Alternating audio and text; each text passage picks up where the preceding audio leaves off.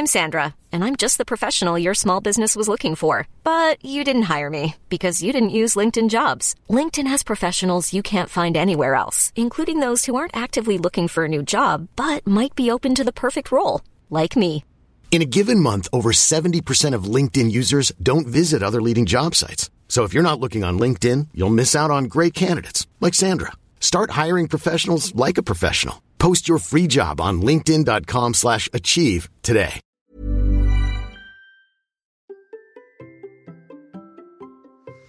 J'ai repris la course après 4 semaines d'arrêt. Mais comment je reprends et quelles leçons je tire de cet arrêt forcé à cause d'une blessure? Allez, c'est parti Bonjour, bonjour mes champions et mes champions, c'est Bertrand, j'espère que vous avez la forme, la patate, l'énergie, que tout va bien pour vous. Bienvenue dans Kilomètre 42, le podcast dans lequel nous parlons de course à pied, de sport, surtout de mouvement, et d'un mode de vie plus sain pour lutter contre la sédentarité, bouger, prendre confiance en nous, bien vieillir et devenir des vieillards galopants. Si vous me découvrez ou découvrez le podcast maintenant, il y a quelques années, j'étais un gros hamster obèse de plus de 105 kilos. Après un rééquilibrage alimentaire et la reprise du sport, j'ai perdu 27 kilos, je me suis lancé dans le défi de courir un marathon. Je vous ai raconté tout ça dans la première saison du podcast. Maintenant, mon ambition est de devenir champion du monde de mon monde et de vous aider à en faire de même en vous lançant vos propres défis. Toutes les semaines, je partage mon des conseils, des rencontres et des personnes qui nous donnent des idées pour bouger, nous aident à progresser et devenir ces champions et championnes du monde de notre monde. Et si vous souhaitez retrouver tous les épisodes de tous mes podcasts ainsi que des conseils complémentaires ou mes programmes et coaching, rendez-vous sur mon site bertrandsoulier.com. Le lien est dans la description de l'épisode.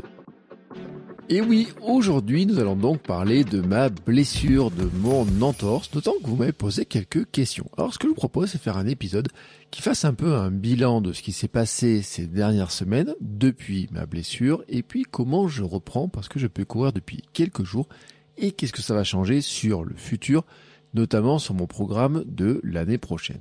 Petit rappel des faits. Après 851 jours de course consécutifs, je me tords le pied un soir, c'est comme ça. Sur le coup, ça fait mal, ça enfle, ça change de couleur le lendemain. Le lendemain, je vois bien que je ne peux pas courir. Je découvre donc les joies de l'entorse. Bon, j'en ai déjà parlé, hein. On doit, je dois, je dois le dire là-dessus. Moi, je ne connaissais pas du tout ce que c'était. J'ai d'ailleurs découvert qu'il y avait plusieurs formes d'entorse au niveau du, du pied, euh, cheville. Euh, moi, la caractéristique, c'est que mon pied a basculé vers l'extérieur et j'ai appris que c'était un cas qui était plus rare car il paraît que d'habitude, c'est plutôt une bascule vers l'intérieur. Et ben moi, le pied a basculé vers l'extérieur. Euh, ce qui m'étonne pas vraiment, hein, pas vraiment, parce que en fait, euh, c'était un problème que j'avais sur ma périostite. Hein. Alors là, il faut remonter aux très très très anciens épisodes de Kilomètre 42, la toute première saison. En fait, euh, ma forme de mes pieds fait que mes pieds ont plutôt une tendance à partir de l'extérieur. Et quand j'ai des semelles qui sont un petit peu élevées ou quand il y a un trou, eh ben c'est vers l'extérieur, ça va repartir. Et ben là, voilà, euh, c'est parti un petit peu haut, on va dire, et ça a tordu plus que ce que je suis capable de récupérer d'habitude. Alors la question c'est pourquoi là ça s'est pas récupéré? J'ai pas vraiment, j'ai vraiment, j'ai pas vu le trou. Est-ce qu'il y avait aussi de la fatigue? Est-ce qu'il y avait tout un tas d'éléments qu'on jouait? Je n'en saurais jamais rien. Toujours est-il Toujours est-il que ça a provoqué une bonne douleur, cette histoire. Euh, donc changement de couleur, hein, le pied a été bleu, euh, il a été enflé, voilà, tout un tas de, passages par des couleurs différentes. Et d'ailleurs, j'ai appris aussi que bah, finalement, cette, euh, cette entorse que j'avais et serait peut-être un petit peu plus compliquée ou délicate à soigner selon ma kiné, parce qu'en fait, j'ai une douleur qui est sur le dessus du pied, donc ça vient en fait d'un des ligaments qui est sur le dessus du pied. Elle m'a dit quand c'est là, en fait, c'est un petit peu plus bah, je sais pas, elle m'a pas dit euh, problématique, un petit peu, un petit peu pénible, voilà, elle me dit à, à reprendre. Mais on va le faire tranquillement. voilà, très confiante. De toute façon, elle me connaît, c'est elle qui a soigné ma périostite, c'est elle qui a soigné mon coude quand je me suis cassé le coude, c'est elle qui a fait aussi la rééducation de mon genou. Donc, bref, elle connaît un peu le bonhomme et je connais un petit peu la dame et je sais que bah euh, ça va être euh, à la fois sympathique et parfois douloureux. C'est le truc. Et que c'est pour mon plus grand bien et que à chaque fois il y a eu des résultats qui étaient plutôt extraordinaires puisque même d'ailleurs je l'avais dit il y a pas si longtemps que ça quand elle m'a soigné mon coude euh, le CHU hein, quand je suis retourné au CHU pour montrer mon coude euh, l'amplitude du coude ils m'ont dit bah c'est quand même assez euh, assez incroyable d'avoir retrouvé cette amplitude là aussi importante parce que d'habitude c'est pas le cas. Elle m'a dit votre kiné l'a quand même bien bossé. Oui, je dis bah oui. Et donc là, j'espère que pour ma cheville, bah on arrivera à justement, justement progresser aussi bien. Alors maintenant, vous avez eu des questions et donc je vais incorporer certaines des questions dans la suite de cet épisode pour vous donner un petit peu quelques éléments. Par exemple, Iki m'a demandé quel traitement j'avais suivi, quel médicament, quel type de reprise. Alors, déjà, quel traitement, je dois le dire, je n'ai pas pris d'anti-inflammatoire, je n'ai pas pris de paracétamol, quoi que ce soit, je n'ai pas pris de moindre cachet. En fait, euh, donc déjà j'ai dit j'ai arrêté la course, voilà, euh, je voyais bien que je ne pouvais pas courir, que l'appui n'était pas du tout euh, possible, agréable et que ça pouvait tout amplifier. Et donc en fait, ce que j'ai fait, c'est que j'ai appliqué une partie du protocole Peace and Love de la clinique du coureur. Alors, Peace and Love, c'est un moyen plutôt intéressant de se rappeler en fait des mesures qu'il faut mettre en œuvre pour à la fois sur le moment où il y a la blessure et puis ensuite pour reprendre petit à petit. Alors, Peace and Love sont les, euh, les lettres hein, qui correspondent à protection, élévation, anti-inflammatoire à éviter, compression et éducation. Alors, je vais pas tout détailler, hein, là c'était pour le Peace. Et puis il y a Love, c'est l'ode, optimisme, vascularisation, exercice. Je crois que grosso modo, j'ai mis en œuvre tous ces éléments-là. Alors peut-être pas tout à fait, tout à fait de la bonne manière. Hein. Ça c'est un truc qui faudra que je discute, hein, parce que j'ai prévu de faire un épisode sur le sujet avec Blaise Dubois notamment euh, de la clinique du coureur, sur la clinique du coureur, sur euh, un petit peu l'esprit global, mais peut-être qu'on reparlera de ça. Mais en tout cas, les grandes cases, là, je les ai à peu près cochées. Protection, c'est cesser toutes les activités provoquant de la douleur lors des premiers jours. Donc là, j'ai dit, j'ai arrêté de courir. Par contre, j'ai continué à marcher parce que j'avais pas de douleur très intense sur la marche. J'avais des douleurs en descendant les escaliers. J'avais des douleurs avec certains euh, mouvements quand je pliais le pied, enfin sur certains appuis. Donc j'avais pas de grosses douleurs en tout cas pour marcher, donc j'ai continué à marcher. Par contre, je ne pouvais pas courir parce que là, ça provoquait des douleurs. Donc j'étais dans la protection. Élévation. Hein, là, j'ai soulevé la jambe, je l'ai mis sur un pouf le plus souvent possible de sorte qu'il soit plus haut que le cœur. Alors là, c'est plus compliqué parce que ça veut dire qu'il fallait que je mette les pieds au, au, au, au plafond, au, au mur. Euh, donc ça, je l'ai pas trop fait. Alors je l'ai fait un petit peu de temps en temps, notamment quand j'étais allongé, d'essayer de lever la jambe un poil plus haut. Mais de là à la mettre plus haut que le cœur euh, le plus souvent possible, c'est quand même un petit peu compliqué hein, pour la pour la cheville. Euh, ça veut dire qu'il faudrait vivre les pieds en l'air et au bout d'un moment, c'est pas très agréable, ça permet pas de travailler. Mais en tout cas, j'ai quand même élevé un petit peu le pied et notamment en la mettant assez souvent sur un pouf et le plus haut possible. Ensuite, anti-inflammatoire à éviter c'est s'abstenir de prendre des anti-inflammatoires et d'appliquer de la glace. Alors, là, moi, le truc, c'est quand même, j'ai eu le réflexe de mettre de la glace. Alors, d'après ma kiné, ça n'a pas été non plus si problématique que ça. Mais, en tout cas, j'ai appliqué un tout petit peu de glace pour soulager, mais j'en ai pas mis en permanence. En fait, j'avais une, j'ai même acheté une poche de glace parce que la mienne était un peu vieille. J'ai acheté une poche de glace pour calmer un petit peu de temps en temps, mais je l'ai pas mise toute la journée. En fait, je l'ai mise une ou deux fois premier jour. Je l'ai mise un petit peu le lendemain, deux, trois jours comme ça, mais je l'ai pas mise tout le temps. Alors, est-ce qu'il aurait fallu ne pas le mettre ou pas? J'en sais rien. En tout cas, moi, ça, je l'ai fait. Ensuite, par contre, il y avait la compression. Alors, la compression, euh, c'est d'installer un bandage élastique ou un tapping compressif pour réduire le gonflement initial. Ce que j'ai fait moi, c'est que j'ai pris l'une des paires de chaussettes les plus compressantes compressive, compré, je sais pas quoi, que j'ai. Et en fait, donc je me suis fait mal le lundi soir. Le mardi, j'ai mis cette chaussette. Euh, alors franchement sur le coup la mettre ça n'a pas été très très très très très facile mais euh, ça a été plutôt euh, plutôt efficace je trouve et en fait le but du jeu c'était de serrer un petit peu justement pour éviter qu'il y ait un gros gros gonflement gonflement alors ça n'a pas empêché de gonfler vraiment mais ça a un petit peu fonctionné quand même, je trouve, cette histoire-là. Donc c'était plutôt un bon plan. Alors après, euh, le éducation, enseigner les bonnes pratiques, avait un d'éviter la surinvestigation médicale, là on est plutôt pour les kinés. Et puis ensuite, derrière, il y a le protocole dans le LOVE, hein, dans la, la, la, gestion aussi un petit peu de la, la vision, de la reprise qu'on va faire. Euh, notamment, il y a quantifier le stress mécanique hein, pour euh, peut-être pour refaire plutôt de la mise en charge progressive sans occasion de douleur. C'est pour la reprise. Je vais en parler parce que c'est ce que je suis en train de faire. L'optimisme, je vais en reparler. Être confiant et positif.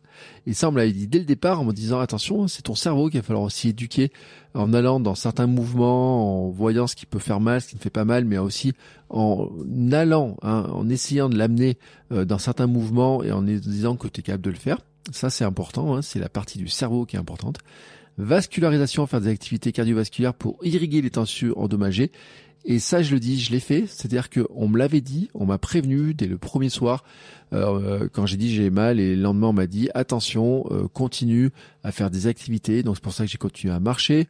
On m'a dit j'aurais pu un peu pédaler, peut-être un petit peu sur un vélo d'appartement par exemple, ce que j'ai pas fait, parce que j'en suis pas super fan, mais en tout cas j'ai continué à marcher, j'ai continué à faire tourner un petit peu la cheville pour voir que ça ne faisait pas trop mal. Le but du jeu en fait c'est vraiment d'irriguer les tissus endommagés pour augmenter bah, finalement les échanges hein, de sang et donc euh, essayer de les réparer plus rapidement. Et puis il y a des exercices pour favoriser le retour à la normale de la mobilité euh, et de la force, de la proprioception et là encore, c'est avec une démarche hein, qui est progressive et active. C'est ce que je suis en train de faire maintenant. Donc, pourquoi je vous parle de ce protocole-là? Parce que je vous mettrai un lien dans les notes de l'épisode. Le protocole Peace and Love de la clinique du coureur, il donne quand même sur des, euh, des, traumatismes, hein, ce type de traumatisme-là, un petit euh, système hein, facile à se souvenir pour arriver à euh, prendre quelques mesures qui sont assez efficaces parce que quand j'en ai parlé à ma kiné l'autre jour, je lui dis bah j'ai fait ça, j'ai fait ça, j'ai fait ça, j'ai fait ça. Elle m'a dit bah parfait. Euh, c'était nickel. Euh, donc je lui ai expliqué un petit peu tout le système. Elle m'a dit nickel et je vois aussi un petit peu que par exemple euh, sur la partie love, hein, donc c'est-à-dire stress mécanique, augmenter petit à petit la charge par rapport à la douleur, l'optimisme, la vascularisation, les exercices, c'est des choses aussi que j'avais vues hein, aussi sur mes précédentes blessures. Donc là-dessus, je, vois que ça marche, je vois aussi que bah, on reste dans la même logique. Donc, je vous mettrai un lien dans les notes d'épisode. Si vous êtes intéressé, si vous avez besoin de ce type d'informations-là, c'est très intéressant. Alors, je le dis, hein, euh, il y a euh, toute une partie de la guérison, j'ai envie de dire, qui est beaucoup basée sur l'état d'esprit, sur euh, comment je vois ça. Alors j'en avais déjà parlé, mais j'ai une question de Simon qui m'a demandé comment j'ai encaissé la nouvelle? Est-ce que c'était la déception, du relativisme? Euh, Parce que finalement, j'étais parti pour faire j'ai fait des épisodes sur le fait qu'on n'a pas besoin de coupure euh, forcément annuelle, de faire une grosse pause, qu'on peut continuer à faire une activité. Et là, je me suis retrouvé dans une coupure de quatre semaines qui était totalement involontaire. Alors que moi, je me préparais à fêter mon millième jour de course consécutif, bah finalement, euh, au cours du printemps, hein, à peu près, bah, là je me retrouve avec un compteur qui est passé de 851 euh, jours de course consécutifs à zéro. Euh, D'ailleurs, je suis même pas certain si je vais reprendre la course quotidienne avec le compteur comme je faisais. Bon, ça m'apportait beaucoup de bénéfices, mais de là avoir le compteur, à compter les jours, etc., je n'en sais rien. Franchement, je n'en sais rien, je n'en suis pas certain. Ça, c'est quelque chose que je creuserai au fur et à mesure. Par contre, finalement, la nouvelle, comment je l'ai encaissée?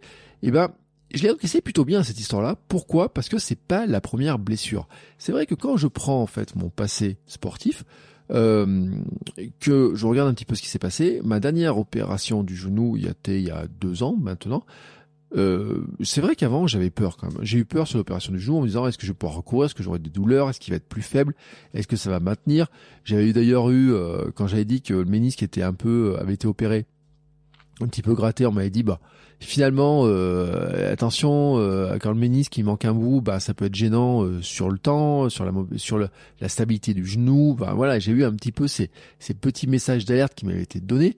Alors certains d'ailleurs m'avaient été dit après, en disant que ça pouvait être gênant après, mais bon, c'était déjà fait. mais j'avais surtout vu que bah finalement j'avais pu reprendre et que j'avais progressé derrière. C'est-à-dire que quand je regarde l'année que j'ai vécue après mon opération du genou, j'ai eu des douleurs parce que j'étais retombé dans cette sédentarité trop importante. Et ça, c'est quelque chose dont je me méfie beaucoup. C'est pour ça que j'ai continué à marcher tous les jours. Euh, mais j'en reviendrai parce que ça, ça vient jouer sur les habitudes. Mais finalement, j'ai eu la déception de ne pas pouvoir continuer ma course, ma série de courses. J'ai relativisé sur un aspect en me disant, si ça arrive, c'est qu'il y a une raison. Il y a, il y a une raison. C'est-à-dire que je pourrais accuser la malchance. Je pourrais dire, il y avait un trou, malchance. Mais il y a quand même un, truc, un, esprit dans ce que je vous ai toujours raconté ces dernières euh, semaines, ces derniers mois. J'avais dit, si je suis tombé malade, si j'ai eu plusieurs rhumes, par exemple, entre à partir du mois de septembre, c'est-à-dire après mon Gravelman Paris-Deauville, si j'ai eu plusieurs euh, coups de maladie avec des rhumes qui m'ont vraiment un peu mis KO pendant une ou deux journées et que ça arrivait plusieurs fois, c'est-à-dire qu'en un mois et demi, j'étais malade à peu près euh, tous les 15 jours, j'avais un gros rhume, ça me mettait un peu patraque, je repartais, etc. J'avais dit que c'était probablement la cause, la conséquence plutôt, d'un mode de vie qui était pas extrêmement euh, aussi euh, bon que celui que je voulais en fait. C'est-à-dire que si pendant des années je suis pas allé voir le médecin parce que j'étais jamais malade et que je l'ai attribué à tous mes efforts et notamment à Sam, à mon mode de vie SAM, sommeil, alimentation, mouvement, le fait que tout d'un coup je sois plus malade, je dois aussi l'attribuer au fait que je sois éloigné de Sam. Et en fait, cette blessure, je la vois un peu de la même manière. C'est-à-dire que c'est pas la première fois que je me tords une cheville. Franchement, c'est pas la première fois. Je me suis tordu, je ne sais pas combien de fois, sur des bouts de trottoir, sur du trail, sur des, des, des chevilles qui ont bougé, sur, euh, je vous rappelle que je cours euh, pieds nus, que je cours en sandales, que je cours euh, en minimalisme, que j'ai cours en five fingers, que j'ai cours avec des chaussures plus ou moins épaisses, que je cours en zéro drop, que j'ai fait beaucoup de choses, et que, en fait, plusieurs fois, mon pied, il est parti à droite ou à gauche, hein, vers l'intérieur ou vers l'extérieur. Mais c'est vrai que là, quand même, il y a une question, c'est pourquoi cette fois-ci, je l'ai pas récupéré. Alors, est-ce que le trou était plus gros? Est-ce que les chaussures étaient un peu plus épaisses, un peu plus hautes, avec un, trou, une bascule plus importante? Est-ce que c'était de la fatigue? Est-ce que c'est une faute à pas de chance?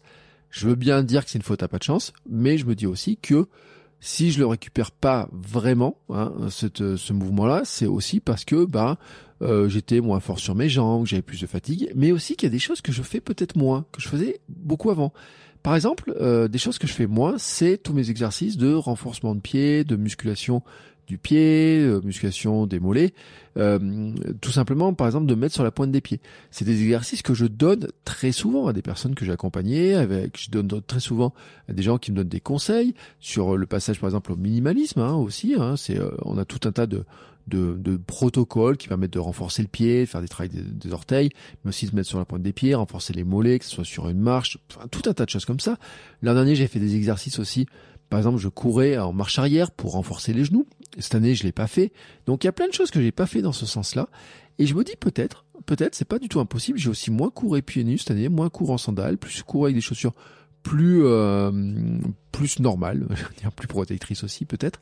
Euh, j'ai aussi fait plus de vélo. Enfin voilà, j'ai une pratique à changer et que peut-être en fait, je me suis éloigné d'une certaines habitudes de renforcement du pied, de renforcement de gainage aussi, de de tout cet ensemble-là que je faisais très naturellement avant et que je n'ai plus fait, en fait, pensant peut-être que c'était acquis, en fait.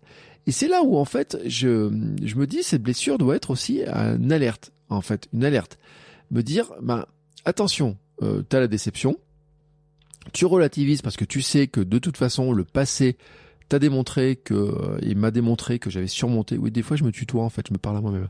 Donc le passé, Bertrand, il t'a démontré que t'avais surmonté des fois euh, plusieurs fois des blessures, que t'as à chaque fois beaucoup appris et progressé. Hein, euh, je me suis blessé avant euh, préparer mon marathon périostite. J'ai appris, je passé au minimalisme, j'ai fait mon marathon.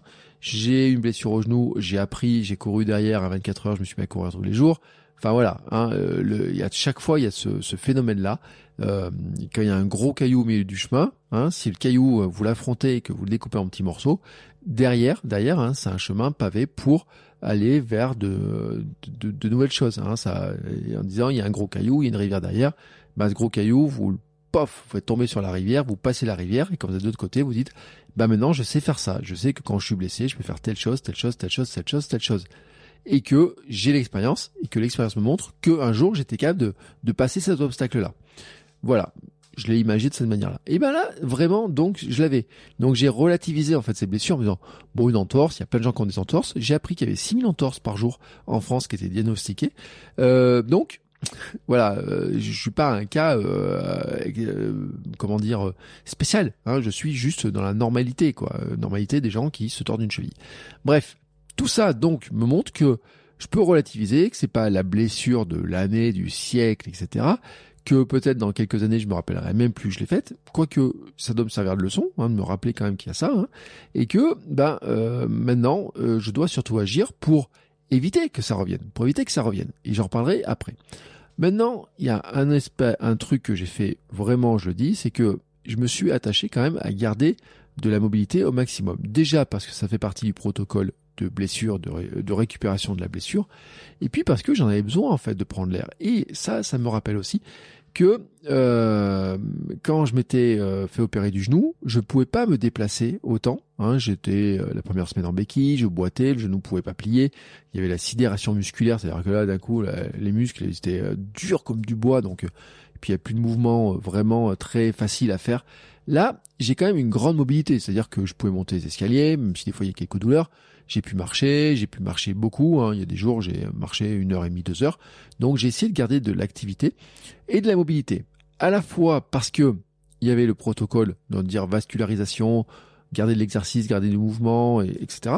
Mais aussi pour éviter de tomber dans une sédentarité et des mauvaises habitudes. Et j'en parlerai après parce que ça c'est un élément qui est vraiment extrêmement important euh, dans la gestion de la blessure, c'est de dire que là pendant deux ans en fait j'avais tout fait pour lutter contre la sédentarité et enfin ça a commencé par euh, courir tous les jours, marcher le maximum tous les jours, euh, mais aussi avoir un bureau debout par exemple. Et je suis euh, resté dans ma logique d'avoir un bureau debout, c'est-à-dire que même l'entorse euh, m'empêchait pas de travailler debout une partie de la journée. Alors je me suis un peu plus assis, mais j'ai quand même travaillé une bonne partie du temps debout. Je me suis pas mis dans mon canapé euh, les journées complètes, etc. Non, non, j'ai gardé le maximum d'activité. C'est juste qu'en fait j'ai enlevé la course. J'ai enlevé la course. Et pour faciliter ça, euh, je suis allé voir un médecin. Alors, je suis pas allé voir le médecin le premier jour, le deuxième jour, déjà parce qu'il n'était pas là. il était pas là. J'étais en formation. Fini par aller voir le médecin. J'ai eu une remplaçante et qui m'a dit ça serait bien de mettre une attelle pendant euh, un petit peu sur certains moments pour un petit peu euh, avoir une position qui permettrait de cicatriser un peu plus vite. C'est-à-dire euh, le mettre dans une. Euh, alors je, sais plus comment la kiné me l'a dit parce que en fait euh, la kiné me l'avait aussi dit quand je voulais prendre rendez-vous, il y avait pas de place chez la kiné donc il y a une, liste de une liste d'attente et elle m'a dit bah, c'est pas mal aussi mettre une attelle. Alors en plus j'ai une attelle top niveau, c'est qu'un système boa là comme sur les chaussures là, on vise que donc comme sur mes chaussures de vélo avec un truc qui tourne là pour ajuster précisément. Et elle m'a dit en fait c'est que ça permet de mettre dans une position, ça permet de soulager sur certains mouvements et c'est vrai que j'avais des activités à faire. Hein. Euh, je devais monter des escaliers, porter des affaires, porter des cartons, faire du rangement, des choses comme ça. Donc sur les moments où je savais que j'allais beaucoup, beaucoup utiliser euh, euh le pied, avoir beaucoup de force à déployer dedans, par exemple pour porter des choses lourdes, eh ben je mettais la telle, hein, mais je la mettais pas toute la journée pour garder de la mobilité. Le but du jeu c'était d'éviter de tomber dans un pied qui soit toujours immobilisé, mais d'avoir sur les moments où je pouvais le plus le solliciter euh, sur des choses chargées, euh, des, des, porter des choses lourdes, pas de la marche. Hein. La marche, je considérais que c'était pas pro problème, mais c'était euh, porter des cartons, monter souvent des escaliers, enfin des choses comme ça. J'ai des rangements et tout. Là, je je portais la telle. Donc la kiné m'avait expliqué que ça permettait notamment de, de cicatriser le ligament, de le mettre dans une position, mais que forcément ça allait aussi enlever un peu de souplesse cette histoire-là. Donc je l'ai pas mise tout le temps, mais maintenant euh, forcément, il y a euh, quand j'ai repris la kiné, bah le constat c'était de dire euh, il y a logiquement le la, la conséquence de l'entorse, c'est que les tissus ont bougé, que il y a la cicatrisation qui est, m'a dit, il faut 21 jours à peu près pour cicatriser les ligaments. Donc voilà, hein, j'ai eu fait quatre semaines d'arrêt, donc je suis à peu près, j'étais, je, je, je, suis dans les clous. Hein, j'ai pas accéléré, j'ai pas quoi que ce soit, je suis vraiment dans les clous. J'ai repris la kiné samedi, j'ai repris la course dimanche. Et en fait, euh, ce qu'on a constaté, c'est que la cheville elle-même, le pied, il y a encore en fait des traces, c'est-à-dire qu'à l'œil, elle, elle, le voit, elle voit en fait c'est encore un peu gonflé, que les tissus, elle m'a dit je vais avoir une cheville qui est un peu pataude hein, pendant euh, quelques temps encore, hein, et que ça va falloir un peu de temps pour que ça passe. Elle m'a dit vu où est placée l'entorse et vu euh, la douleur où elle est placée, eh ben, il va y avoir un peu de travail à faire sur une partie du pied ben, qui est un peu plus compliqué à gérer, mais en tout cas, ça va se gérer, et que je dois travailler la souplesse. Alors, ce qui était assez drôle, c'est qu'il m'a donné des exercices pour mesurer comment ma souplesse de ma cheville évoluait, et on s'est rendu compte que euh, ma cheville gauche, donc celle qui a eu l'entorse, était peut-être finalement plus souple que ma cheville droite, qui elle n'a pas eu l'entorse. Euh, elle m'a fait faire un exercice et on a regardé le truc. Elle m'a dit bah ouais, elle me dit bah euh, curieusement finalement euh, euh, la manque de souplesse sur la cheville n'est et, et, réelle. Elle m'a dit c'est réel, on voit qu'elles sont réelles les chevilles. Mais elle me dit votre cheville qui est pas blessée, elle est encore pire. Bon voilà, c'est un peu le, la particularité. Ça peut venir de plein de choses. Hein. Euh, je lui ai demandé si ça pouvait venir du fait que c'était ben, l'autre jambe, il y a eu mon genou qui avait été opéré. Est-ce que ça peut venir de ça? Est-ce que ça peut venir de la manière dont je me déplace? Enfin, il peut y avoir plein de trucs, je sais pas. En tout cas, on sait pas, mais c'est la réalité. Donc, euh, j'ai une tendance à penser qu'il faudrait que je fasse mes exercices de souplesse des chevilles des deux côtés, et renforcement des pieds des deux côtés. Et euh, voilà, bon, c'est toujours ce que je fais d'ailleurs. Hein. Je l'ai fait aussi pour euh, mon, pour quand je mettais euh, la rééducation de mon ma, jambe après l'opération du genou. quand j'avais un exercice à faire à droite, je le faisais aussi à gauche. Euh, comme ça, je me disais, je fais les deux pieds, je réfléchis pas à savoir si j'ai bien fait un pied, pas l'autre, etc. Je fais les deux pieds. Ce qui fait du bien d'un côté doit faire du bien de l'autre. Voilà, moi je le voyais comme ça. Maintenant, bien sûr, elle m'a donné le feu vert pour courir, je l'ai dit, j'ai recouru dimanche. Alors mon programme de reprise de course me permet de répondre à la question de Thierry, qui me demande comment je vais reprendre. Quand il me dit, je me suis blessé entre le talon et le tendon d'Achille. Alors moi je suis pas kiné, je suis pas médecin, je suis pas ostéo, je suis pas tout ce que vous voulez. Là Thierry par contre euh, c'est vraiment kiné qui peut dire comment reprendre exactement. Moi je t'aurais dit forcément que là-dessus il y a des, euh, des, histoires à voir comment ça se guérit, euh, quelles sont les, les, les lésions qu'il peut y avoir, à quel endroit elles sont précisément. Moi, je sais que c'est un truc dont je n'ai pas trop souffert. J'ai fait beaucoup de protocoles de Stanish ce qui sont vraiment des protocoles qui permettent de renforcer euh, le tendon d'Achille, renforcer le pied, et fameuse montée là sur la pointe des pieds, euh, euh, faire des exercices sur des marges, des choses comme ça, ça fait partie de ce protocole-là. Et je pense que à peu près n'importe quel kiné va te donner ces exercices de ce protocole-là.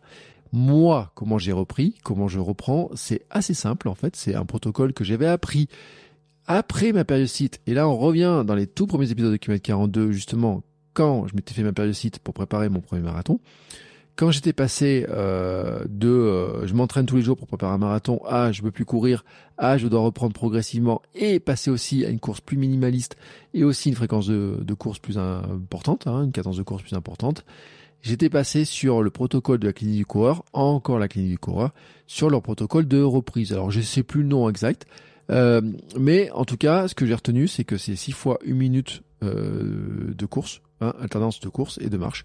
Donc c'est assez simple, hein. c'est assez simple, c'est 5 minutes de marche, 1 minute de course, 1 minute de marche, 1 minute de course, 1 minute de marche, voilà, comme ça.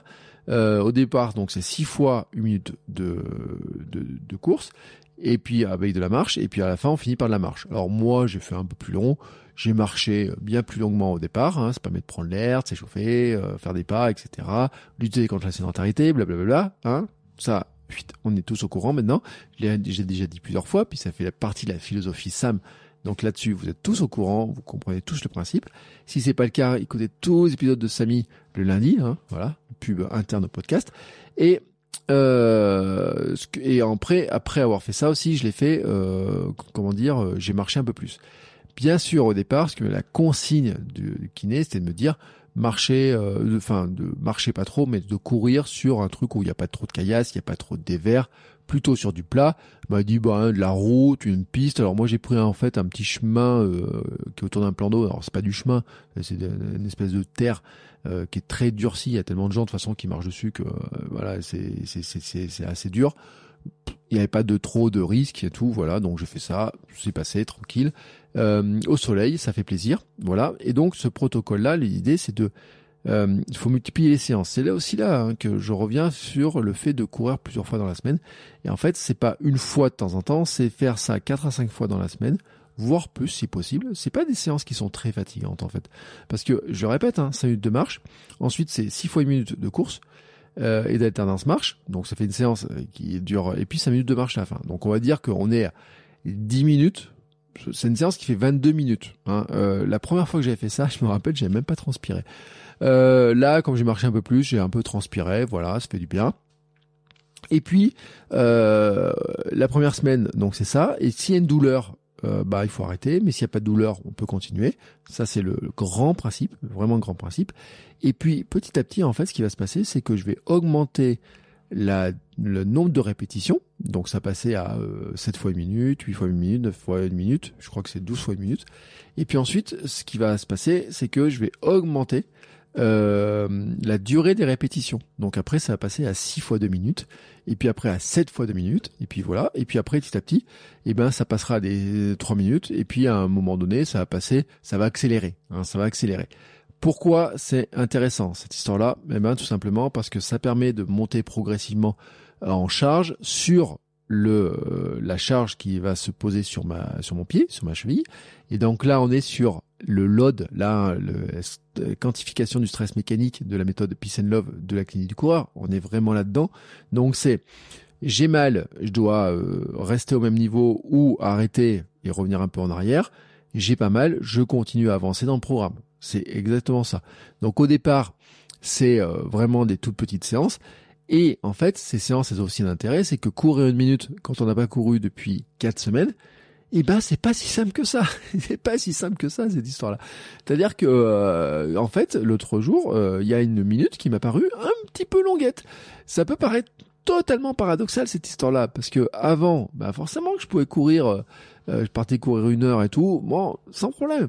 Là, là, bah effectivement, c'était un peu compliqué. Il y a la cinquième minute et la sixième minute m'ont paru un peu longues. Et pourquoi c'est intéressant donc ce programme C'est qu'en fait ce programme vous pouvez le faire même si vous n'êtes pas blessé.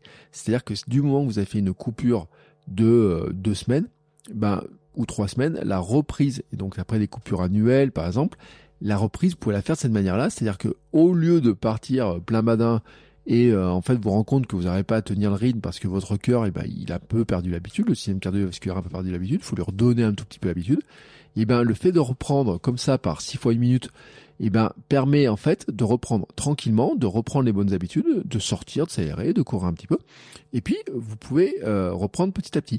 Alors c'est sûr que quand on passe, euh, quand on est blessé comme ça et qu'il y a cette rééducation à se faire, euh, la progression en fait, on va dire que pour passer de six fois une minute à courir 30 minutes ou et puis une heure, ça va se faire grosso modo sur quatre semaines. La première semaine, euh, je crois qu'il y a quatre ou cinq séances à 6 fois une minute. Et puis après, ça accélère un petit peu en fait. Hein. Ça va accélérer un petit peu. Euh, j'ai pas le programme euh, sous les yeux, puis je l'adapte un petit peu à chaque fois parce qu'à force de le faire, je le connais un peu par cœur. Je l'adapte un petit peu, euh, mais voilà, on est dans cette zone-là. Et puis petit à petit, ça va augmenter. C'est-à-dire que c'est pas après euh, départ de minutes, puis 3 minutes, puis 4 minutes, puis 5 minutes. C'est-à-dire qu'après, ça fait euh, c'est 2 minutes, et puis après, c'est des 4 minutes, et puis après, ça sera coureur. 4 fois 8 minutes à un moment donné, il y aura des choses comme ça, et puis 2 fois 15, voilà, un petit peu comme ça dans, dans le protocole. Ça permet à la fois de progresser donc sur la charge sur la cheville, et puis de faire remonter le cœur en habitude petit à petit pour être tranquillement hein, en état de forme pour courir, on va dire sur euh, autour de, de, de, de mi-janvier, hein, à être capable de courir sur euh, tranquillement, on va dire, tranquillement une heure et puis pouvoir reprendre l'entraînement plus classique. Pendant ce temps-là, qu'est-ce que j'ai d'autre dans la barre prise? Renforcement du pied, souplesse de la cheville, proprioception. Donc là, ce sont tout un tas d'exercices que on discute, dont on discute avec la kiné. Donc la kiné l'autre jour, elle a fait un peu travailler la cheville, un peu de renforcement, m'a donné des renforcements notamment avec des élastiques. Alors sportif, je peux les faire devant la télé. c'est le soir. Si je veux regarder une série sur Netflix, je peux faire ça devant la télé. J'ai des petits exercices, mais il y a d'autres exercices que je peux faire avec un petit ballon. L'autre jour, je jouais avec ma fille. Alors ma fille, elle m'a envoyé le ballon. Euh, moi, je me mets sur un pied, par exemple, sur mon pied comme ça. Je me mets sur le pied. Il faut pas qu'il soit tendu. Il faut que le genou soit un peu plié. Et puis euh, donc déjà tenir l'équilibre sur une jambe. Et puis euh, prendre le ballon. Je peux faire tourner autour de la tête, autour de là. Ça fait un peu clown comme ça. Et puis, euh, je, demande, je demande à ma fille de m'envoyer le ballon. Donc, ce qui fait que ça crée un peu de déséquilibre, un peu à droite, un peu à gauche, un petit peu en haut, un petit peu en bas. C'est pratique. Comme ça, elle, elle joue. Moi, je joue avec elle. Et en même temps, ça me fait travailler le renforcement de mon pied, mon équilibre, la proprioception, l'équilibre dans l'espace. Et donc, ça la fait travailler. Donc, elle m'a donné des exercices comme ça. Et puis, des petits exercices aussi de souplesse de la cheville. Et donc, je retourne la voir euh, deux fois cette semaine, et puis elle va me donner d'autres exercices. Après, elle sera en vacances. Après, on reprendra début janvier.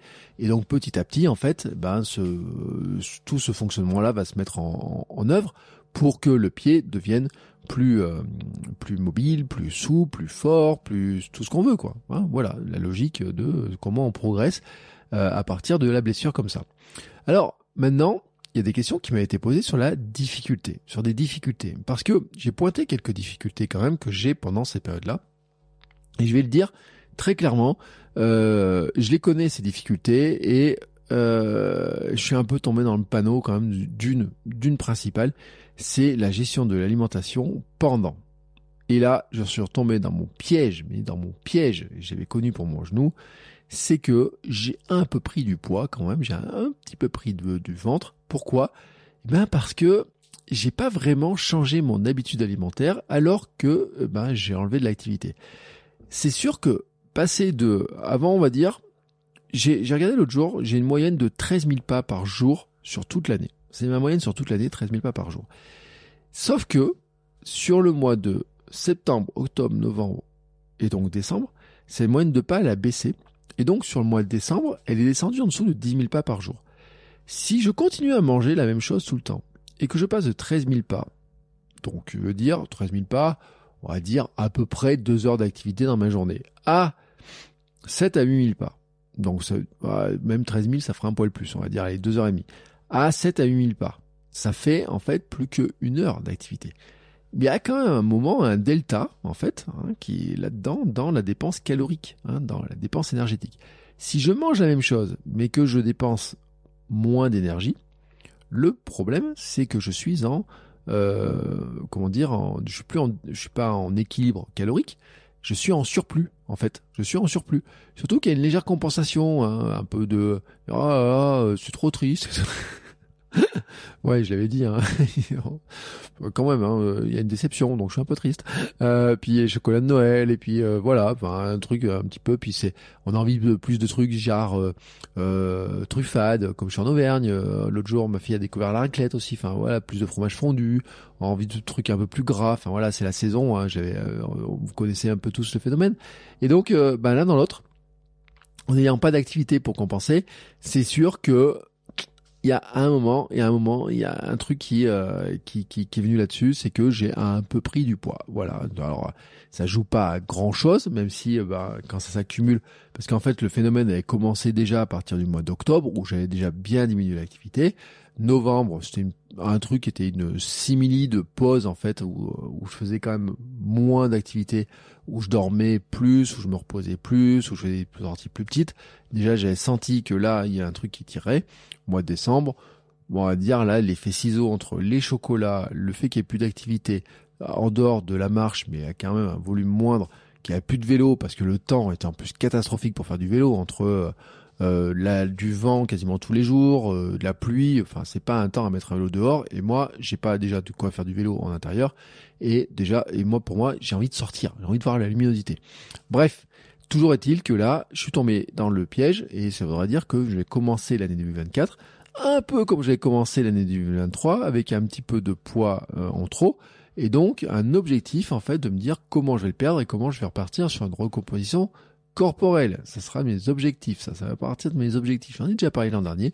Et ben c'est reparti. Mais sauf que là, je vais changer de méthode. Je vous en parlerai plus tard. Il y a aussi une autre difficulté, c'est euh, donc si je devais faire le bilan de, ça, c'est que bien sûr si vous êtes blessé, faites attention hein, à voir comment vous équilibrez tout simplement euh, l'alimentation pour qu'une alimentation, bah, vous savez, hein, c'est vous augmentez l'activité, il faut que euh, votre alimentation suive. Vous diminuez l'activité, il faudra aussi que euh, vous dites, bah, il y a peut-être moins besoin de certains trucs de récup, moins besoin de ça, moins besoin de ça et moins besoin de calories euh, à ingurgiter pour compenser. Voilà, tout simplement, c'est cet équilibre-là qu'il faut avoir, et c'est là où il faut être un petit peu à l'écoute de sa CCT, son intuition, de ce qu'on fait, de pourquoi on le fait, de comment on mange, à quoi ça sert, etc. Bref, je l'ai pas fait. C'est comme ça. Ça fait deux années que je me fais piéger. Euh, enfin deux années, euh, oui, l'an dernier un petit peu. Euh, pour l'opération du genou aussi, on va dire que c'est euh, deuxième ou troisième année. J'apprends pas trop de mon erreur sur ce plan-là, ça montre encore que j'ai une zone de progrès. Voilà, il faut le dire, hein, faut, soyons honnêtes, euh, faut le dire là comme ça.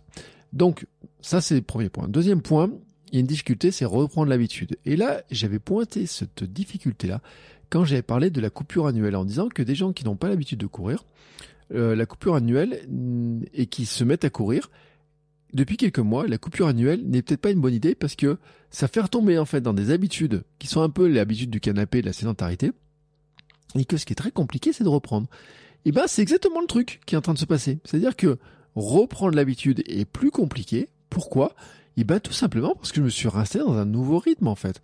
Et ce nouveau rythme, c'est quoi? Ben c'est que euh, oui, je vais marcher tous les matins, donc j'amène ma fille à l'école et puis après je marche après. Euh, je pu aller marcher pour faire mes coachings. Euh, j'ai pu marcher pour aller chercher à l'école certains jours. Enfin voilà.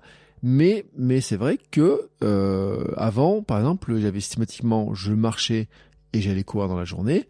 Ou là, il y a des jours j'ai juste marché une fois. Et puis après, j'ai juste marché un petit peu pour aller chercher ma fille à l'école, par exemple. Mais je n'ai pas couru, alors qu'avant, j'aurais couru une demi-heure. Donc là où des fois, il y a des jours, j'avais, je le répète, deux heures, deux heures et demie en étant d'activité, en étant dehors. Là, je retombais, par exemple, à une demi-heure, trois quarts d'heure, certains jours, des choses comme ça. Même si j'ai essayé de rajouter un petit peu de la marche euh, à droite à gauche, je n'ai pas compensé vraiment. Et donc, il y a une espèce de glissement qui se fait. Alors, j'ai essayé de pas tomber trop dans le glissement en continuant à travailler debout, dans mon bureau, assis debout. Donc, en ayant cette logique-là de dire, bah, je baisse pas systématiquement le bureau, je me mets pas systématiquement dans le canapé pour lever le pied. Enfin, voilà. Garder quand même cette mobilité, garder cette vie active. Mais quand même, quand même, hein, il y a l'habitude de courir elle est un petit peu partie parce que pendant un mois, je l'ai, euh, elle s'est un petit peu envolée. Et donc là, dimanche, j'étais tout content de reprendre, mais vraiment tout content de reprendre. Mais ce lundi, euh, ben par exemple, le créneau de temps, c'est un peu réduit et tout. Et ben j'ai pris mon habitude un peu sédentaire en disant, ouais, mais je vais d'abord travailler là-dessus. Alors que avant, je serais allé courir et j'aurais dit, bah tant pis, ça je travaillerai dessus plus tard, quand il fera nuit, etc. Et ben là, je suis retombé dans un petit peu l'habitude sédentaire. Donc ça veut dire qu'il faut que je remette un petit peu ce système-là. Et je vous parle même pas de ce mardi, parce que ce mardi, le temps était de... Alors, on a passé la nuit dans le brouillard, euh, la nuit, la journée dans le brouillard, donc ça ressemblait à de la nuit, euh, et il faisait moins 2. Alors, avant, normalement, c'est un temps, bien sûr, j'allais courir, moi j'aurais pris mon short, j'aurais pris une veste chaude, j'aurais mis le bonnet, les gants, je serais allé courir. Là, j'ai dit oui, j'ai un truc à finir et tout. Je vous en reparlerai après de ce que c'était que j'ai à finir. J'y suis pas allé. Voilà. Et donc, c'est là où je dis que le plus compliqué dans cette euh, pause, c'est l'habitude. C'est vraiment l'habitude. Euh, on perd l'habitude, on rentre dans des mauvaises habitudes, en tout cas dans des nouvelles habitudes, et il faut remettre en route les habitudes. Et donc ça, ça va vraiment être euh, l'une de mes des points sur lesquels je vais avoir de la vigilance, en tout cas, euh, pour euh, vraiment euh, remettre en fait un nouveau rythme et reprendre un rythme peut-être pas identique à celui que j'avais avant mais en tout cas prendre un rythme à nouveau de d'aller courir 4 5 fois par semaine parce que ça me fait du bien parce que c'est comme ça que j'étais dans l'équilibre. Maintenant, il y a une autre difficulté, ça peut être la sensation ou en tout cas la peur de repartir de zéro. Alors, déjà je dois le dire, on repart pas vraiment de zéro. Hein, euh, là, euh, je peux vous rassurer, si vous êtes dans ce truc-là, on repart jamais vraiment de zéro. Hein. Euh, même après mon opération du genou, je suis reparti à zéro. j'avais la connaissance de ce que j'avais fait sur mes entraînements, j'avais couru déjà plusieurs cours, j'avais fait un marathon, je savais courir, je savais que je pouvais faire des distances variées, je savais que je pouvais faire du trail, je savais, j'avais fait ma transition minimaliste, enfin j'ai fait plein de choses. Donc tout ça, n'est pas perdu. Tout ça n'est pas perdu. La technique n'est pas perdue. La mémoire des muscles de travailler et tout n'est pas perdu en fait. C'est pas perdu tout ça. En fait, ce qui se perd beaucoup, c'est le cardio. Alors le cardio, euh, le souffle et tout, c'est tout dans les choux. Oui, ça c'est c'est dans les choux. Donc finalement, la difficulté, c'est de se dire que on repart d'un niveau qui est plus bas forcément sur certains aspects et que c'est un petit peu trompeur. Et là, j'en viens à une question qui m'était posée par Mathilde qui me dit mais comment garder le moral quand on perd des sensations, ces sensations notamment sur la foulée? Et là c'est vrai, et là c'est vrai, et c'est ça que la, la, Mathilde, je te remercie vraiment beaucoup pour ces questions parce qu'elle est vraiment très intéressante. C'est-à-dire qu'en fait, euh, sur le plan purement euh, technique, mémoire, comment je cours et tout, quand je me suis mis à courir dimanche, ben en fait j'ai recouru à peu près normalement, avec un tout petit truc un peu différent. C'est-à-dire que dans certains appuis que je pouvais avoir, eh ben, j'ai bien sûr ma, mon pied qui est un peu plus euh, pâteau, ma, fameuse cheville un peu plus pâteau, comme m'a dit le kiné. Un appui qui est un peu différent. Il y a des moments, il y a, ça, ça tire un petit peu sur la douleur. La souplesse n'est pas tout à fait la même. Voilà. Il y a aussi un petit peu mentalement hein, la question de se dire euh, est-ce que l'appui, comment je vais faire? Je dois faire attention. Hein, attention que ça se retorte pas. Hein, de voilà, c'est un petit peu cette appréhension qu'il peut y avoir dessus. Et donc finalement, euh, la perte de sensation, elle est plutôt sur l'appréhension, je trouve, et un peu sur le fait ben, que oui, le pied ne fonctionne pas tout à fait pareil encore, parce qu'il n'y a pas la rééducation totale, parce qu'il n'y a pas le renforcement, parce qu'il y a un petit peu les craintes, etc. Donc ça, c'est une sensation que j'ai déjà connue avec le genou. Mais ça, je sais que ça va revenir en fait. C'est-à-dire que c'est un état temporaire en fait. C'est vraiment un état vraiment très temporaire. C'est-à-dire que temporairement, eh ben, je sais que je vais pouvoir retrouver mes sensations, je sais que je vais pouvoir recourir euh, normalement, je sais que mon cardio va remonter, je sais que euh, ma pose de pied, même si pour l'instant elle n'est pas tout à fait terrible, elle n'est pas tout à fait exactement comme je voudrais, elle va revenir petit à petit, que des fois peut-être j'ai une petite gêne où je peux pas faire exactement comme je veux, mais que tout ça, ça va revenir. Et donc, c'est finalement ça qui permet de garder le moral. C'est-à-dire que, comme je l'avais dit, et comme je le dis souvent, en fait, c'est de se positionner dans un état d'esprit qui est de dire, ce n'est pas un arrêt, c'est juste une pause, en fait. Hein c'est, euh, ça, casse pas tout. C'est juste qu'on repart, non pas à zéro, mais on repart à un état, en fait, qui est un peu intermédiaire. C'est-à-dire que on a toutes les compétences techniques, on les a encore, un petit peu gêné peut-être sur certains aspects parce qu'il peut y avoir un bout de douleur, parce qu'il y a un bout de mouvement qui est pas tout à fait identique. Mais n'empêche que ça, on l'a pas perdu. On l'a pas perdu. Mentalement, on sait ce qu'on est capable de faire. On sait ce qu'on est capable de faire. Vraiment. Ce qui nous manque, c'est le cardio. C'est pour ça qu'il faut reprendre aussi tranquillement. Ce qui nous manque, c'est que les muscles, il faut les remettre en route. C'est pour ça aussi que la tendance course-marche, elle est intéressante. Ça évite hein, de repartir fort et de tirer sur les muscles. Il faut leur redonner l'habitude. Donc tout ça, en fait, il faut redonner l'habitude au corps, mais petit à petit, on va le retrouver.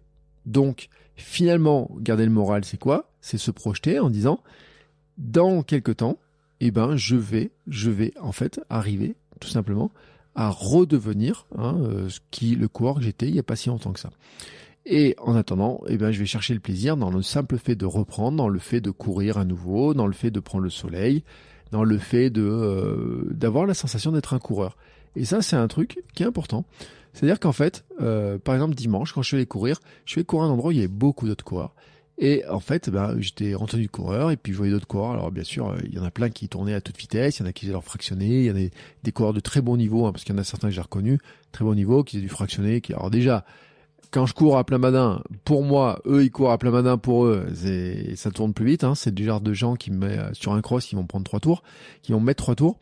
Mais en tout cas, de les voir courir, de voir plein de gens courir et tout, ça donne déjà ça raccroche la communauté de coureurs en fait.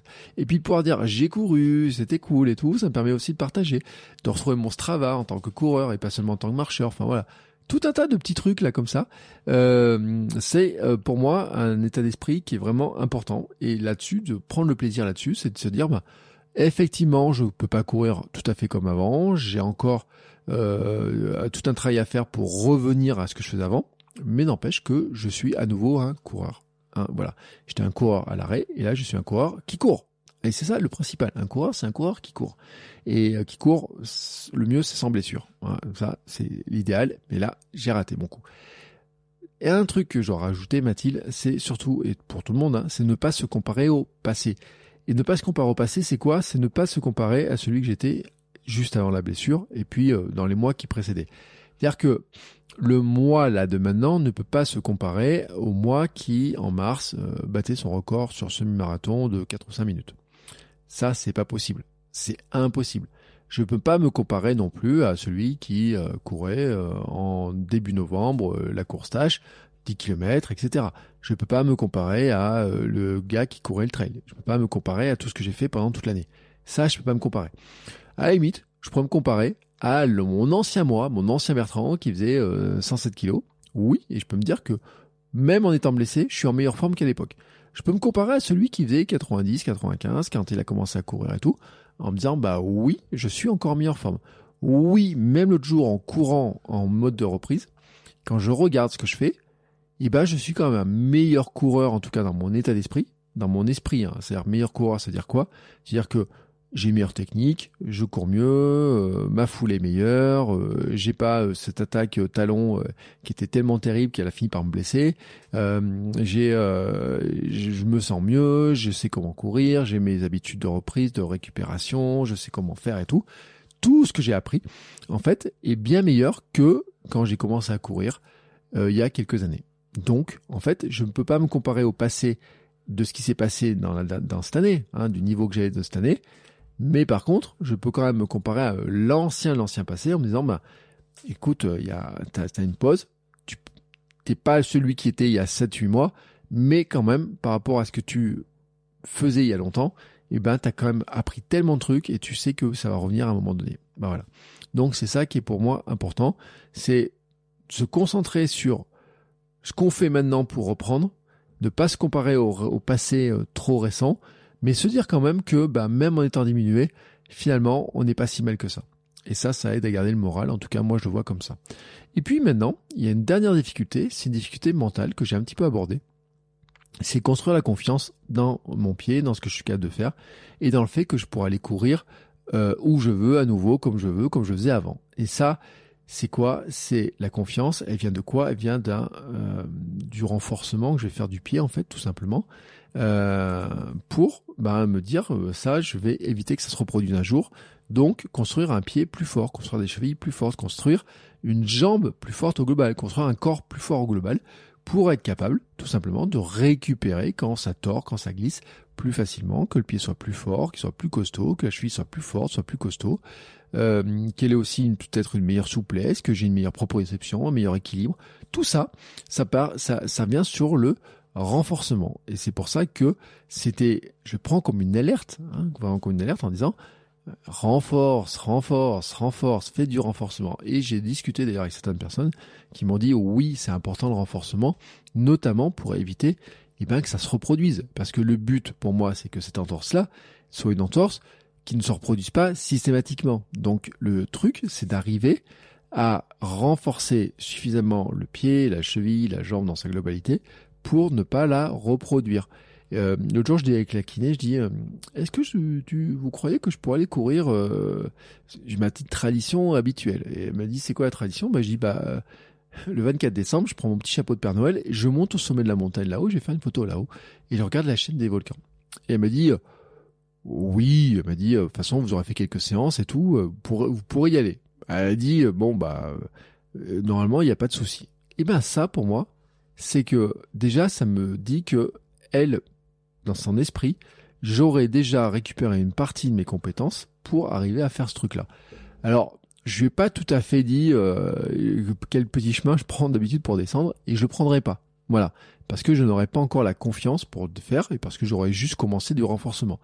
Mais en tout cas, je sais par où passer pour arriver euh, à le faire et aller en tout cas sur une partie, hein, en, quand on discutait avec ça, en disant oui, mais sur les chemins, ils sont de telle ou telle manière et que peut-être je pourrais pas faire exactement ce que je faisais les autres années, mais qu'en tout cas je pourrais en faire une partie. Et que bah, petit à petit ensuite je dois construire la confiance dans ce que je suis capable de faire, dans mon pied et tout, pour me dire bah maintenant je peux retourner là où j'allais avant, euh, recourir comme je le faisais, courir pieds nus comme je le faisais à fond dans les chemins, etc. et tout. Et voilà. Bref, ça c'était le point sur les difficultés. Il me reste maintenant une question sur le futur qui m'a été posée notamment. Euh, une question de Cécile qui me dit mais comment tu gères la frustration de ne pas pouvoir courir pleinement? Et ça, ça me projette en fait sur le futur, parce que elle est où l'histoire maintenant? C'est-à-dire que là, je suis sur un état où maintenant, je suis donc en phase de reprise, et ça modifie un petit peu quand même la suite en fait. C'est-à-dire que c'est vrai que il y a une frustration pour moi, par exemple, et l'autre jour, euh, Iki m'avait envoyé un message en disant mais et finalement, est-ce que tu pourras faire ta course du 30 décembre, la corrida, euh, parce que clairement, on a la corrida de la Saint-Sylvestre, c'est vrai que traditionnellement, le 30 décembre, j'aimais bien aller faire la courée de la Saint-Sylvestre dans les rues de Clermont, mettre un petit chapeau de Père Noël, il y en a qui se déguisent plus ou moins. Et puis, alors c'est alors selon les années, hein, il y a eu des années à 12 km, il y a eu des années à 10 km, des années à 7,5 km, selon Covid, selon certains trucs.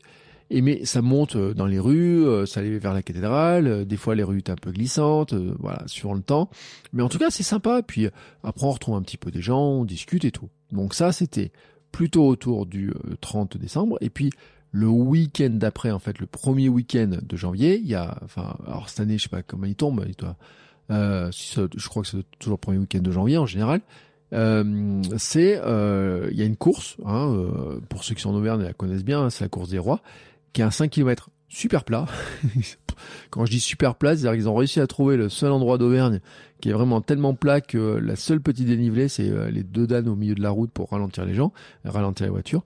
Mais sinon, c'est super plat. En fait, c'est une course qui est réputée pour euh, faire son meilleur temps possible là-dessus. Hein, donc, c'est vraiment très très plat. Et euh, c'était ma tradition d'enchaîner ça en fait, de faire l'un et l'autre. Hein. Ça, c'était l'un et l'autre. On l'a même fait une année ou deux. On l'avait fait avec ma femme comme ça pour enchaîner. Eh ben oui, la frustration, c'est de pas pouvoir les faire. Là, c'est vrai qu'il y a des frustrations. Le 30 décembre, euh, je me dis bah ouais, ça aurait été cool, j'aurais pu être là-bas. Comme je disais à Iki, euh, non, je n'irai pas parce que faire 10 km comme ça, euh, juste quoi, on serait à 15 jours après la reprise, un truc dans le genre là, même pas. même c'est trop c'est trop juste, c'est trop tôt. C'est un coup déjà à me faire mal, c'est un coup à me prendre du plaisir, c'est un coup à exploser. Euh, à limite, le truc c'est d'aller encourager les gens. Hein, voilà. Alors il y aurait eu un 5 km, pourquoi pas, mais un 10, 12 avec le dénivelé qu'il y a, non. Voilà, non. En plus il y a des trottoirs et tout. C'est le truc, j'irai pas en confiance, donc je le ferai pas. Et puis le 5 km euh, qui suit après, je le ferai pas non plus parce que là aussi c'est un truc en fait à pas le faire dans des euh, c'est bon pour l'ambiance donc ça, à la limite c'est de dire aller encourager les gens oui mais c'est un peu frustrant.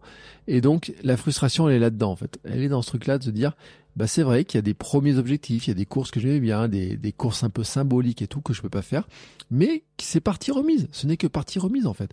Dire que j'ai vécu des années sans les faire ces courses. J'ai vécu des années sans les faire.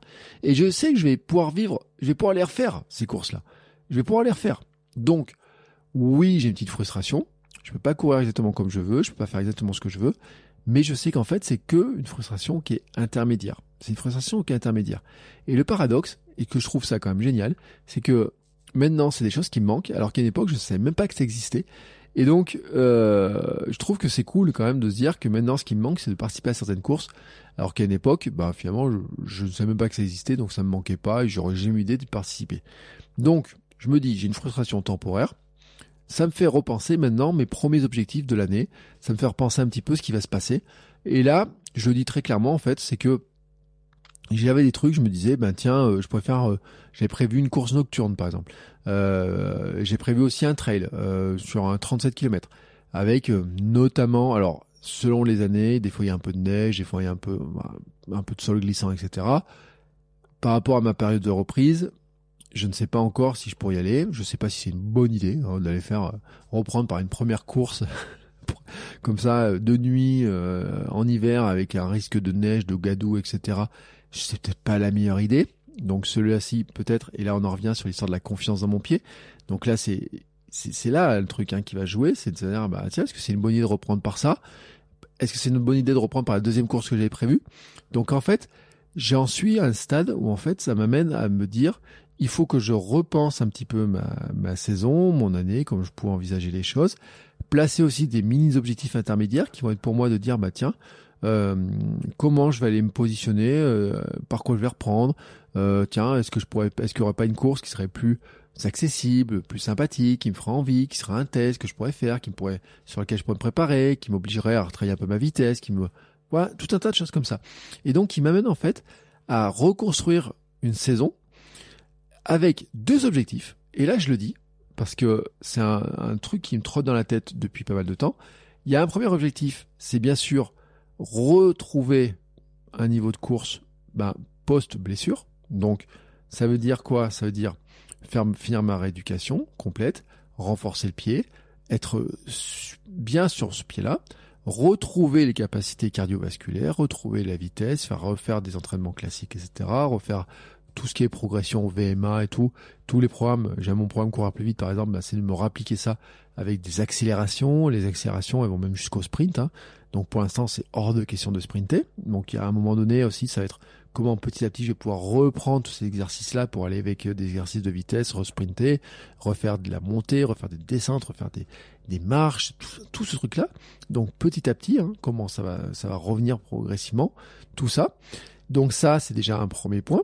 Et puis le deuxième point, c'est comment gérer la saison, comment la planifier pour éviter ce qui s'est passé sur la fin de l'année, c'est-à-dire ce moment où j'étais quand même en chaos. Ce qui m'a mis chaos beaucoup cette année, c'était mon défi bikepacking, mes 9 euh, jours, 1400 bandes de vélo en 9 jours, euh, en dormant euh, dehors la moitié, plus de la moitié des nuits, en dormant peu, en faisant des journées des fois à 215 km et puis euh, entre 170, 215.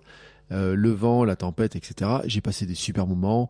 J'ai dormi dans la forêt, j'ai dormi sur des bancs, j'ai dormi dans le froid, j'ai dormi dans la pluie, j'ai dormi euh, dans un super hôtel aussi à Nantes. j'ai dormi aussi, j'étais bien accueilli, assis sur le long du trajet. J'ai mangé des super gâteaux, j'ai rencontré des gens super sympas. Je vous remercie pour l'accueil, etc. Mais n'empêche que j'en suis sorti quand même bien fatigué. Donc là, ça m'a donné une leçon cette année en disant, il y a un truc à réfléchir. Il y a un truc à réfléchir. Et ma réflexion, déjà, j'avais depuis quelques temps, qui était de dire, comment tu peux, Bertrand, replanifier un petit peu la suite de ta carrière, j'ai envie de dire. non pas de ma carrière, mais pourquoi je dis carrière? Parce que c'est une réflexion sur plusieurs années, cette histoire-là. C'est, j'en ai parlé dans un épisode il y a pas longtemps, en fait, hein, sur comment on peut réfléchir à tout ça. C'est vraiment cette logique-là de dire comment je construis 2024, quelles sont les courses qui me font envie. Il y a des incertitudes, marathon pour tous, etc. Mais il y a des certitudes aussi, volonté de refaire un marathon, même deux, pour une raison, première raison d'ailleurs, mais ça j'en parlerai plutôt dans dans d'autres épisodes, mais il y a une raison qui est vraiment très claire, c'est que cette année, ça sera les 5 ans de mon marathon de Paris, et ça tombe pile la même date. C'est-à-dire que le, le week-end, je l'avais fait le 14 avril 2019, et le 14 avril 2024, c'est un dimanche. Donc ce qui veut dire que potentiellement, en cherchant bien, peut-être il y a une course à faire, peut-être, je sais pas si le marathon de Paris ou d'autres, mais en tout cas il y a un truc potentiellement à fêter. Donc une date assez symbolique dans cette histoire-là. Et puis il y a aussi le marathon pour tous des Jeux Olympiques. Est-ce que j'aurai un dossard, pas de dossard? J'ai pas fait les challenges, j'ai pas pu faire les derniers challenges, mais j'ai des points en pagaille, donc il y a le tirage au sort. J'ai reçu le mail comme quoi j'étais qualifié pour le tirage au sort. Est-ce que j'aurai un dossard, pas de dossard C'est une grande question. Et puis il y avait des histoires aussi de me dire, bah tiens, il y a le fameux marathon de Lyon euh, que j'ai pas pu faire. Là aussi, euh, qui était euh, qui tombait à peu près sur mon anniversaire. Et c'est là que l'histoire de bonne 42 avait commencé. Je serais bien retourné le faire. Je retournerais bien faire du vélo. Enfin voilà, tout un tas de petits trucs comme ça euh, qui euh, comment les ranger, comment et tout ça j'ai commencé à y réfléchir. J'ai commencé à en faire à mettre en place une méthode. En fait, j'ai mis en place une méthode pour réfléchir à ça en réfléchissant sur des blocs de temps, sur les blocs de structuration de l'année, blocs de structuration des différents défis, la préparation, etc. Avec notamment des blocs que j'ai fini par une préparation spécifique, préparation générale, préparation plus spécifique, un petit affûtage, la course, la récupération et enchaîner différents objectifs dans l'année de cette manière-là. Donc ça, j'avais déjà commencé à réfléchir. C'est un petit peu bousculé parce que forcément, je ne sais pas à quel moment je vais pouvoir reprendre et donc quels sont les objectifs que, enfin, reprendre, on va dire, euh, complètement, hein, pour revenir sur la question de Cécile, sur la frustration de dire, ben, pour l'instant, je peux pas courir pleinement, mais comment, à quel moment je pourrais courir pleinement, ça, c'est une incertitude. À partir de là, à quel moment je vais pouvoir commencer à placer ces blocs. Mais en attendant, c'est vraiment ma réflexion et dans cette réflexion-là, il y a vraiment les périodes de repos euh, plus importantes que ce que j'ai pris cette année. Cette année, je n'ai pas pris assez de repos. J'en parlerai la semaine prochaine dans le bilan de l'année. Euh, c'est clair qu'il y a eu des moments où le, repos, je l'ai mal géré. J'ai mal géré certaines périodes de repos. Euh, je le dis, hein, mon, mon challenge bikepacking a été épuisant et vraiment exaltant, mais aussi épuisant. Et derrière, je l'ai payé déjà sur le mois de sur le mois d'août, à la fin du mois d'août. Je l'ai payé ensuite après sur le sur la suite. Ensuite, il y a eu le Gravelman Paris-Deauville. Et là encore, la récupération était compliquée. Le mois de septembre a été, euh, je l'avais dit, hein, euh, en pas en grande forme. Octobre, forme moyenne. Novembre, forme moyenne. Bref, tout ça me donne des leçons. J'ai appris, j'ai beaucoup appris les autres années aussi, où j'avais vu que c'est pas la première fois. J'avais parlé aussi de l'automne, comment je le gère. Donc tout ça, j'ai appris. Et en fait, j'ai mixé tous ces ingrédients-là pour essayer de constituer la prochaine année, la prochaine saison. Elle n'est pas totalement définie parce qu'il y a des incertitudes. Mais j'ai des dates symboliques, j'ai des choses que j'ai envie de faire, il y a des choses qui me tiennent à cœur, il y a des choses que j'aimerais faire, il y a des dates qui me sont importantes, il y a ces organisations en bloc, etc. Tout ça va me permettre de constituer l'année, l'année suivante. Et ça va être pour moi la prochaine étape. En fait, c'est me projeter sur la prochaine étape. Et puis, il y a peut-être des défis que je pourrais pas faire sur 2024 et que je projette de faire sur 2025 voire 2026. Et là, on arrive sur des choses autour du triathlon. J'avais parlé euh, potentiellement de l'Ironman. Il y a des gens qui ont envoyé des messages en me disant Oh, on pourrait faire une diagonale des fous et tout. ouais, pourquoi pas hein. Tant qu'on y est, soyons fous. Euh, je l'ai dit, c'est pas tombé dans l'oreille d'un sourd parce que ce qui est drôle, c'est que des fois, je dis un truc dans le podcast, puis par Instagram, vous a un message dans les euh, dans les quelques heures qui suivent. Donc voilà, hein, on est clair. Donc c'est pour ça que je parle de carrière en fait, hein, de disant bah, comment les choses s'organisent vraiment entre les différentes années. Et j'ai une bonne nouvelle pour vous, c'est que la méthode que je vais utiliser pour planifier mon année, que j'ai commencé à utiliser, que j'ai mise en place, etc., je vous ai mis un lien dans la description de cet épisode-là. Vous pouvez aussi vous-même l'appliquer. Donc en fait, ce que j'ai fait, c'est que ben, j'ai repris tous les exercices que j'ai fait et j'ai fait un cahier d'exercices qui, moi, m'a aidé en fait à réfléchir, à faire mon bilan de l'année. Et le bilan de l'année, je vous en parlerai la semaine prochaine. Je vous parlerai de ce bilan de l'année, qu'est-ce que j'ai fait, euh, comment j'ai fait, qu'est-ce que j'en retire de mon année, etc. Et puis, comment je me projette sur 2024 et comment je planifie l'année? Eh ben, ce travail, je l'ai fait pour moi, j'ai commencé à le faire. Il y a des incertitudes, mais en tout cas, j'ai commencé à faire une structure. Et ben si vous voulez le faire, je vous ai mis en fait, j'ai créé un petit cahier d'exercice. Je vous mets le lien dans les notes de l'épisode. Euh, c'est un truc, c'est la première année que je propose ça. Je l'avais jamais proposé. J'ai proposé une version qui était un, un, truc qui est plus complet sur comment on structure son année globale, mais pas seulement sportive. Là, c'est vraiment un cahier d'exercice sur planifier son année sportive. Si vous savez pas faire, si vous n'avez pas d'idées, si vous manquez d'idées, si vous manquez un peu de méthode, là, je vous propose une méthode complète vraiment très complète.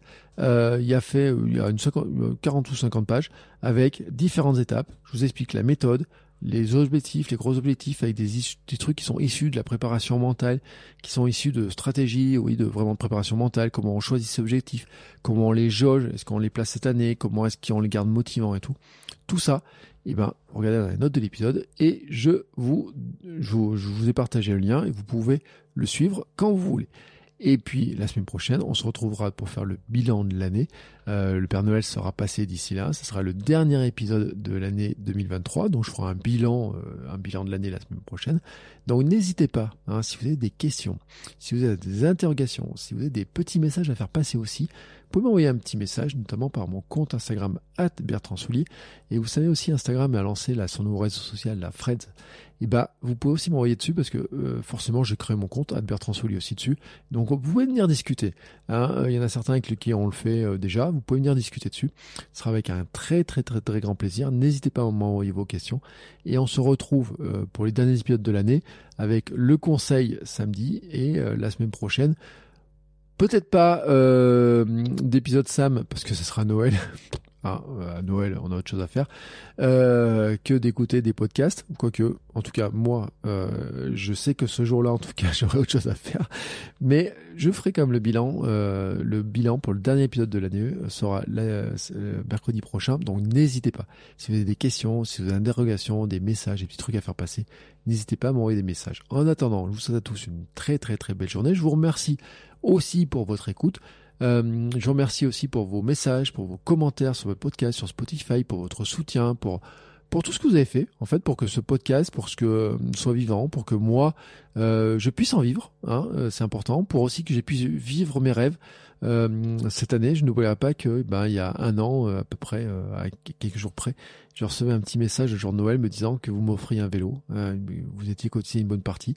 Cette année 2023, elle est, euh, a pu se faire aussi grâce à vous et je vous en remercie tous déjà. Et puis je vous souhaite à tous des belles fêtes de fin d'année. J'espère que le Père Noël euh, des coureurs et des sportifs euh, et des globalement vous gâtera, que vous pourrez profiter de votre famille, de vos proches, de vos amis, de vos enfants et que vous pourrez, oui, vous reposer, mais aussi bouger. Et puis on se retrouvera la semaine prochaine. Et puis bien sûr en 2024, on continue. Et je vous parlerai aussi de mes objectifs euh, sur 2024. En attendant, je vous souhaite à tous une très très très belle journée. Ciao ciao les sportifs.